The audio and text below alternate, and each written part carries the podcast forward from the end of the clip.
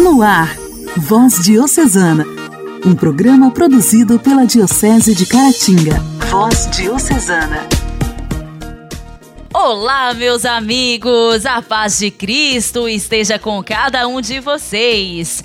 Segunda-feira, 5 de dezembro de 2022, estamos iniciando para vocês o programa Voz Diocesana, aqui pelas ondas da sua rádio preferida. O meu muito obrigada pelo carinho da sua audiência. Neste momento, são cerca de 70 cidades em sintonia com o programa Voz Diocesana. Agradeço a cada um de vocês que estão ligadinhos com a gente. Agradeço também a todas as rádios que gentilmente nos ajudam neste projeto de evangelização. Voz Diocesana. Voz Diocesana. Um programa produzido pela Diocese de Caratinga. Hoje, dia 5 de dezembro, é dia de São Martinho de Dume. Martinho nasceu na Panônia, atual Hungria, em 518. Ainda jovem, dirigiu-se para o Oriente, onde professou uma vida regular. Estudou a língua grega e outras ciências eclesiásticas, em que muito cedo se distinguiu, até ser classificado por Santo Isidoro como ilustre na fé e na ciência. Gregório de Tours também o considerou um entre os homens insuperáveis do seu tempo.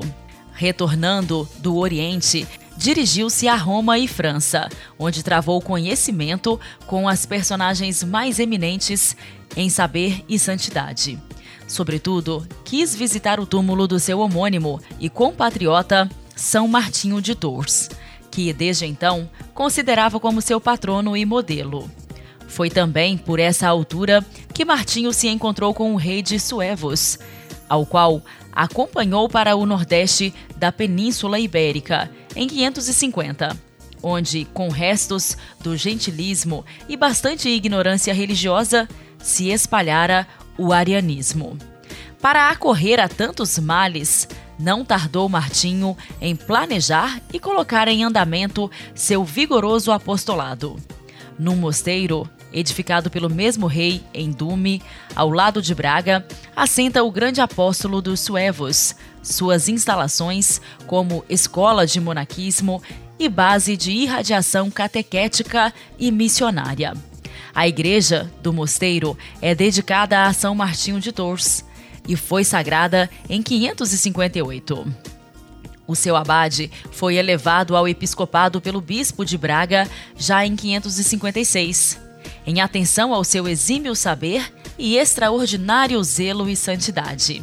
Com a subida ao trono do rei Teodomiro em 559, consumava-se o regresso dos suevos ao catolicismo, deixando o arianismo. Ilustre por tão preclaras prerrogativas, passa Martinho para a sede Braga, em 569, quando o catolicismo nesta região gozava já de alto esplendor, o que tornou possível o primeiro concílio de Braga, em 561. São Martinho de Dume não se esqueceu da importância e eficácia do apostolado da pena. Deixou assim várias obras sobre as virtudes monásticas, bem como matérias teológicas e canônicas, pelas quais foi depois reputado e celebrado como doutor. Faleceu em 20 de março de 579 e foi sepultado na Catedral de Dume. Mas desde 1606, as suas relíquias estão depositadas na sede Braga. Compusera para si, em latim, o seguinte epitáfio sepulcral, em que mostra a veneração que dedicava ao Santo Bispo de Tours. Abre aspas. Nascido na Panônia, atravessando vastos mares, impelido por sinais divinos para o seio da Galiza, sagrado bispo nessa tua igreja, ó Martinho, confessor. Nela instituiu o culto e a celebração da missa, tendo-te seguido, ó patrono, eu, o teu servo Martinho, igual em nome, que não em mérito, repouso agora aqui na paz de Cristo. Fecha aspas. Desde o ano de 1985, passou a ser padroeiro principal da Arquidiocese de Braga. São Martinho de Dume, rogai por nós. A alegria do Evangelho. O Evangelho. O Evangelho. Oração, leitura e reflexão. Alegria do Evangelho. O Evangelho desta segunda-feira será proclamado e refletido por Dom Alberto Taveira, arcebispo de Belém.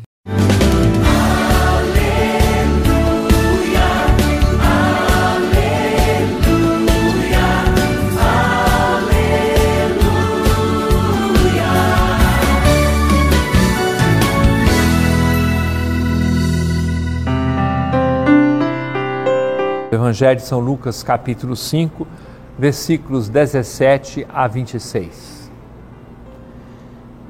Um dia Jesus estava ensinando. À sua volta estavam sentados fariseus e doutores da lei vindos de todas as aldeias da Galiléia, da Judéia e de Jerusalém. E a virtude do Senhor o levava a curar os homens traziam um paralítico num leito e procuravam fazê-lo entrar para apresentá-lo. Mas não achando por onde introduzi-lo devido à multidão, subiram ao telhado e por entre as telhas o desceram com o leito no meio da assembleia diante de Jesus. Vendo-lhes a fé, ele disse: Homem, teus pecados estão perdoados. Os escribas e fariseus começaram a murmurar, dizendo: Quem é este que assim blasfema? Quem pode perdoar os pecados senão Deus? Conhecendo-lhes os pensamentos, Jesus respondeu, dizendo: Por que murmurais em vossos corações? O que é mais fácil dizer: Teus pecados estão perdoados, ou dizer: Levanta-te e anda? Pois para que saibais que o Filho do Homem tem na terra poder de perdoar os pecados, disse ao paralítico: Eu te digo, levanta-te, toma o teu leito e vai para casa.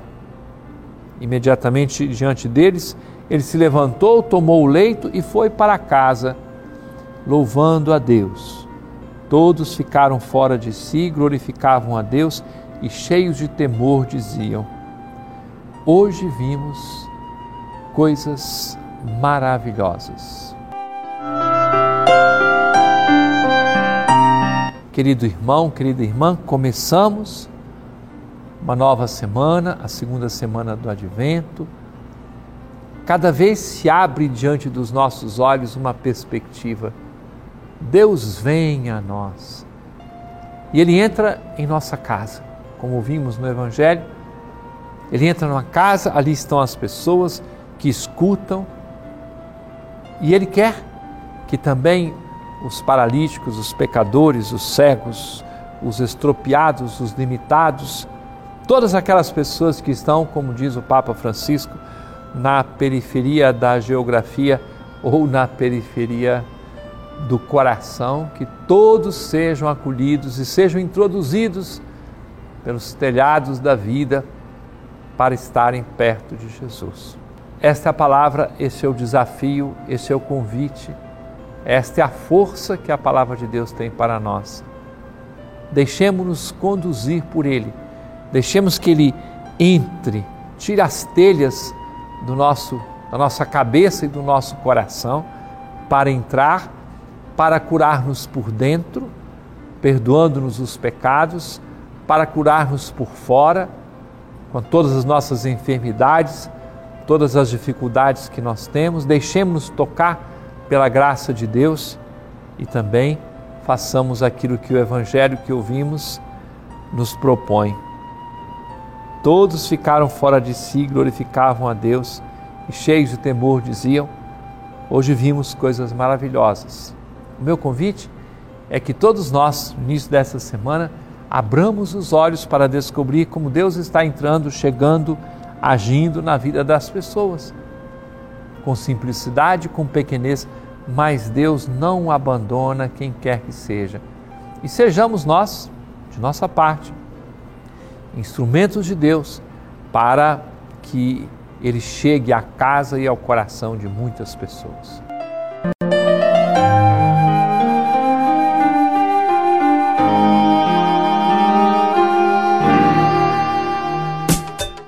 Diálogo Cristão. Temas atuais à luz da fé. Diálogo Cristão. Diálogo Cristão.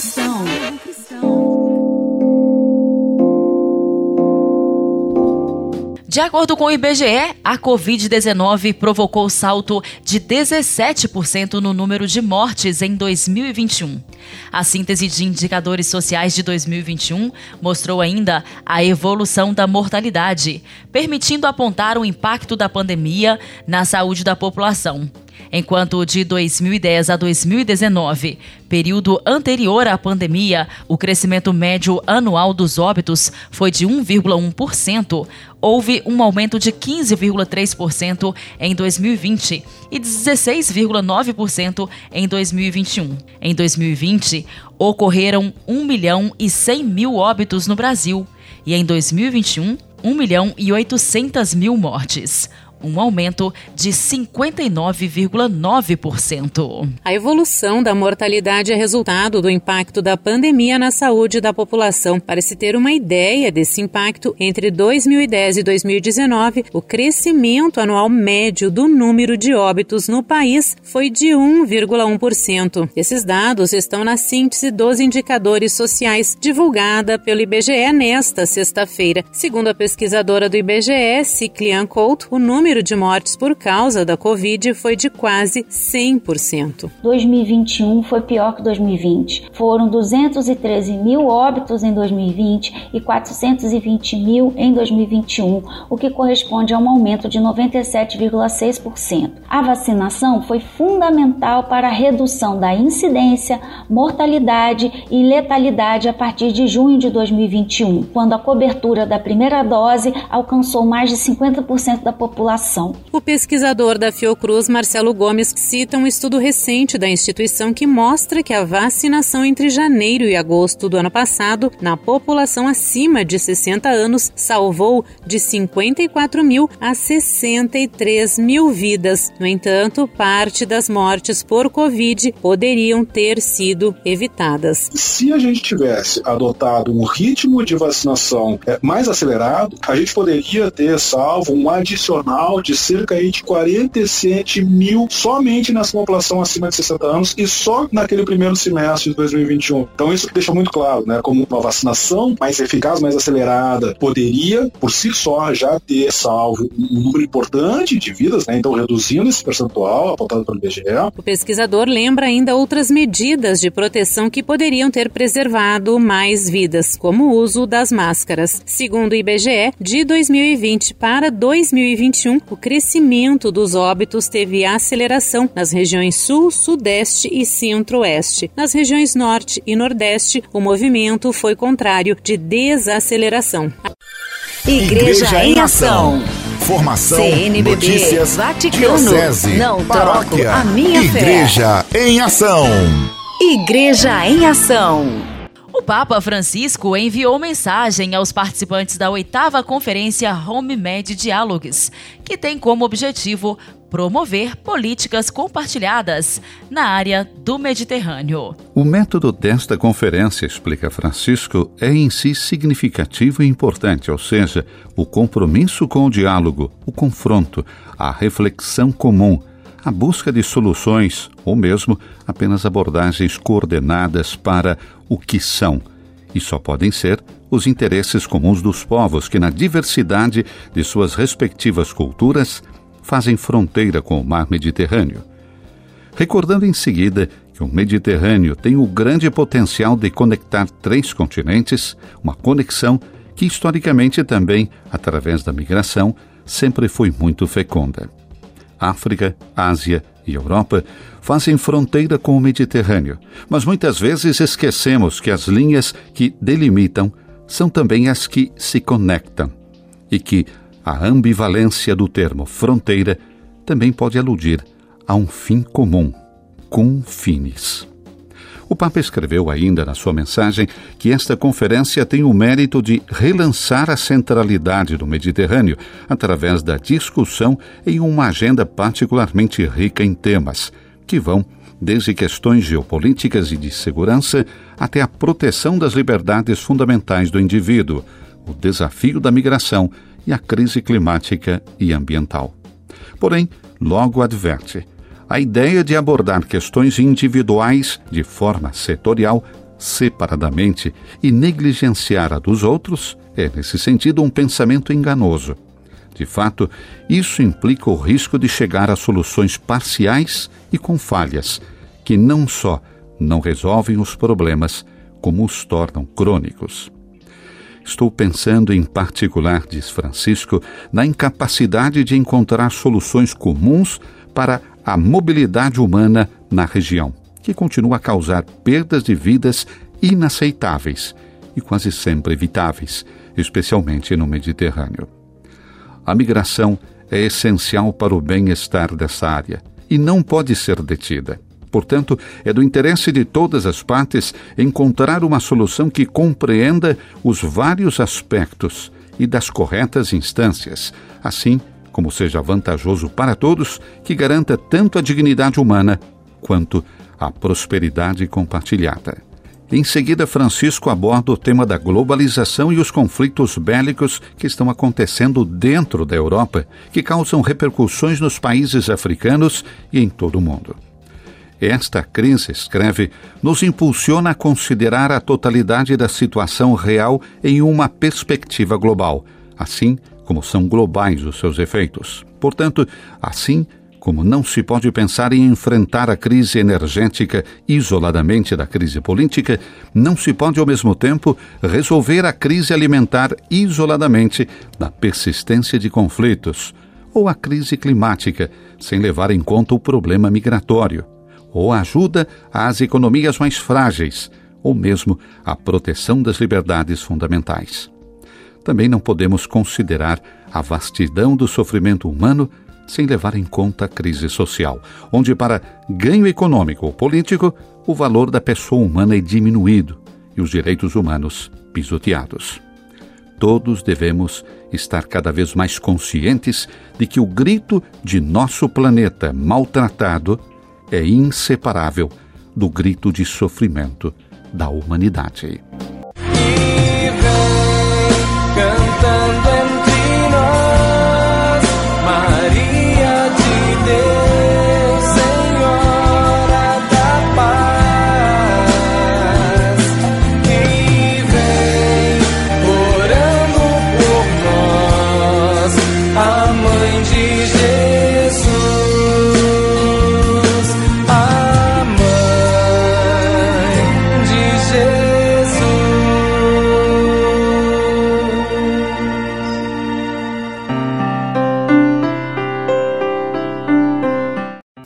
Amado povo de Deus, paz e bem, mais uma vez estamos aqui, sou o Padre Marlone e este é o nosso Momento Mariano. Momento Mariano. Mariano. É preciso entender que todos nós cometemos erros. Isso todos, todos nós cometemos erros. Cometemos erros porque não temos informações suficientes, porque agimos com base em velhos modelos de comportamento aprendidos na infância, porque fazemos suposições erradas, porque de fato às vezes não conhecemos a realidade. Cometemos erros porque somos humanos e, como diz o ditado, errar é humano. Para superar os nossos erros, precisamos fazer duas coisas. Preste atenção. Primeiro, precisamos reconhecer os nossos erros, porque se você não reconhece que errou, não tem como então superar o seu erro. E depois, em segundo lugar, é preciso perdoar a nós mesmos. E perdoar a si mesmo, gente, é mais difícil do que perdoar os outros. É relativamente fácil ser bondoso e estender o perdão a uma pessoa, especialmente se essa pessoa pediu seu perdão. No entanto, os nossos próprios erros continuam a causar dor e irritação, impregnando nossa alma como produtos químicos tóxicos no aterro. Descarregar mais sujeira em cima só adia aquilo que é inevitável temos de expor os nossos erros, reconhecê-los como material corrosivo que são e desembaraçar-nos deles adequadamente através do próprio perdão. Perdoar-nos é preciso. É muito fácil supor que Maria nunca cometeu um erro e que por isso nunca precisou perdoar a si mesma. Mas um erro não é a mesma coisa que um pecado. A teologia mariana tradicional nos ensina que Maria nunca cometeu um pecado, mas não diz coisa alguma sobre cometer um erro. Com efeito, a história do encontro de Jesus no templo prova o contrário. Maria cometeu um erro em não saber onde Jesus estava quando a caravana voltava a Nazaré. Por causa do seu erro, ela e José passaram três dias procurando por seu filho, mas o erro dela não foi um pecado. Maria teve de perdoar a si mesma pelo seu erro, assim como nós devemos perdoar a nós mesmos pelos nossos erros. E aí? Você trata os seus erros mais duramente do que trata os erros dos outros? Você é mais severo consigo mesmo do que com as outras pessoas? Gente, é preciso aceitar o bálsamo de cura do nosso próprio perdão. Se Deus sempre nos perdoa, por que nós não vamos nos perdoar? E ficamos hoje então por aqui. Muito obrigado pela sua companhia. Um forte abraço, até o nosso próximo encontro. Deus te abençoe.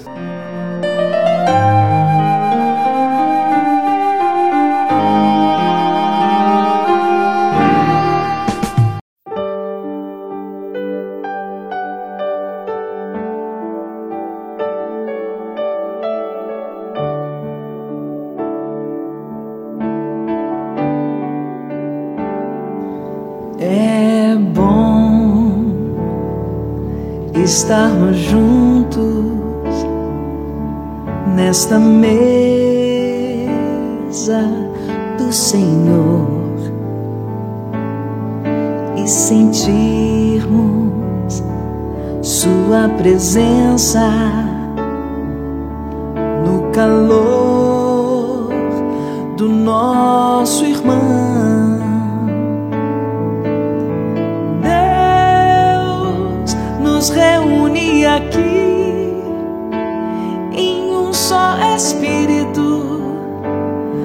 Só coração.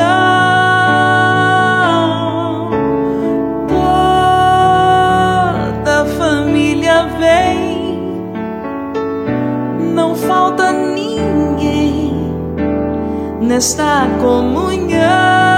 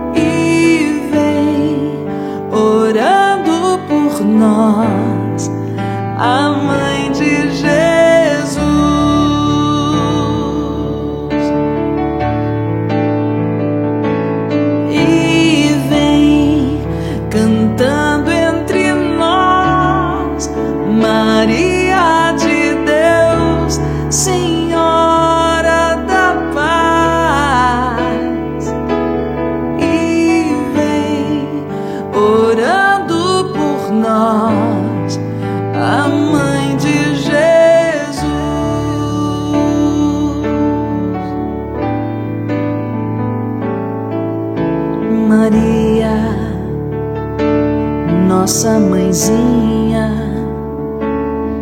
nos convida à união. Sua presença nos une, faz-nos todos mais irmãos.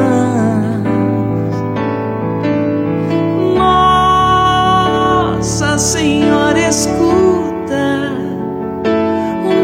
silêncio, a nossa oração. E apresenta o Filho que se dá no vinho, que se dá no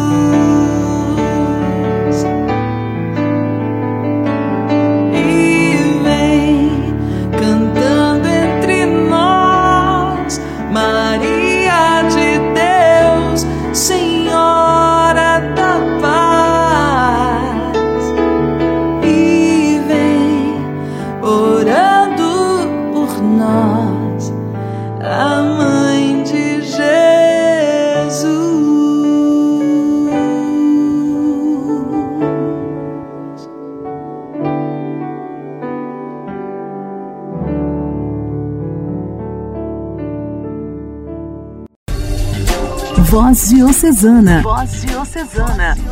Um programa produzido pela Diocese de Caratinga. Caros amigos, agradeço muito o carinho da sua audiência. Finalzinho já do nosso Voz Diocesana desta segunda-feira. Se Deus quiser, voltaremos amanhã. Uma excelente semana para você. Fique em paz.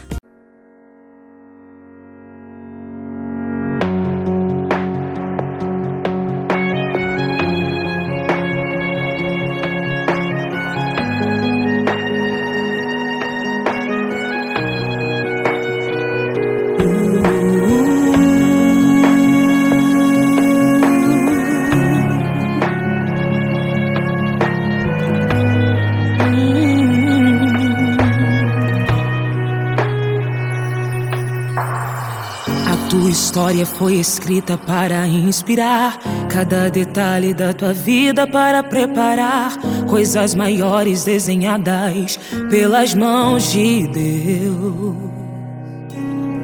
Ninguém entende os momentos que você passou. Enquanto muitos te julgaram, Deus te ajudou. Mas cada marca em te deixada te ensinou. Quando você pensou, acabou a história, não tem jeito mais. Ele pegou em tua mão e disse que não deixa um filho só pra trás. E nos teus dias mais difíceis, ele sempre lhe mostrou que esteve ali. E hoje você é o resultado dos dias nublados. Olha você aqui. Deus está te ensinando a ser forte. Nem tudo aquilo que é mal vem pra morte. É pra você crescer. É pra você crescer. Deus está te ensinando a ser forte. Nem tudo aquilo que é mal vem pra morte. É pra você crescer.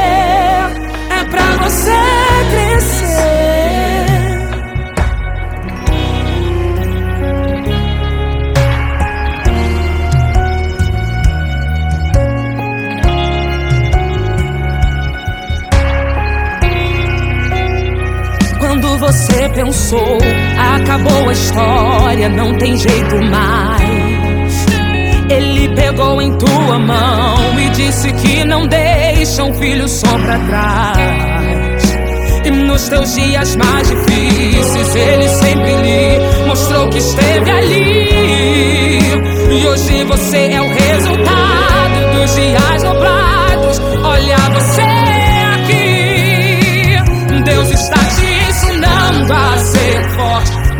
Nem tudo aquilo que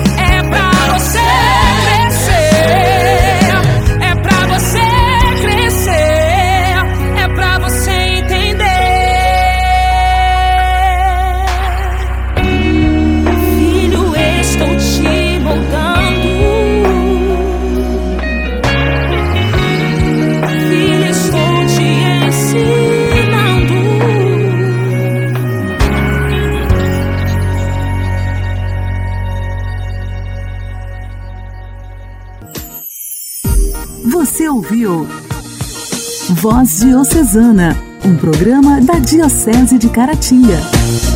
Voz Diocesana.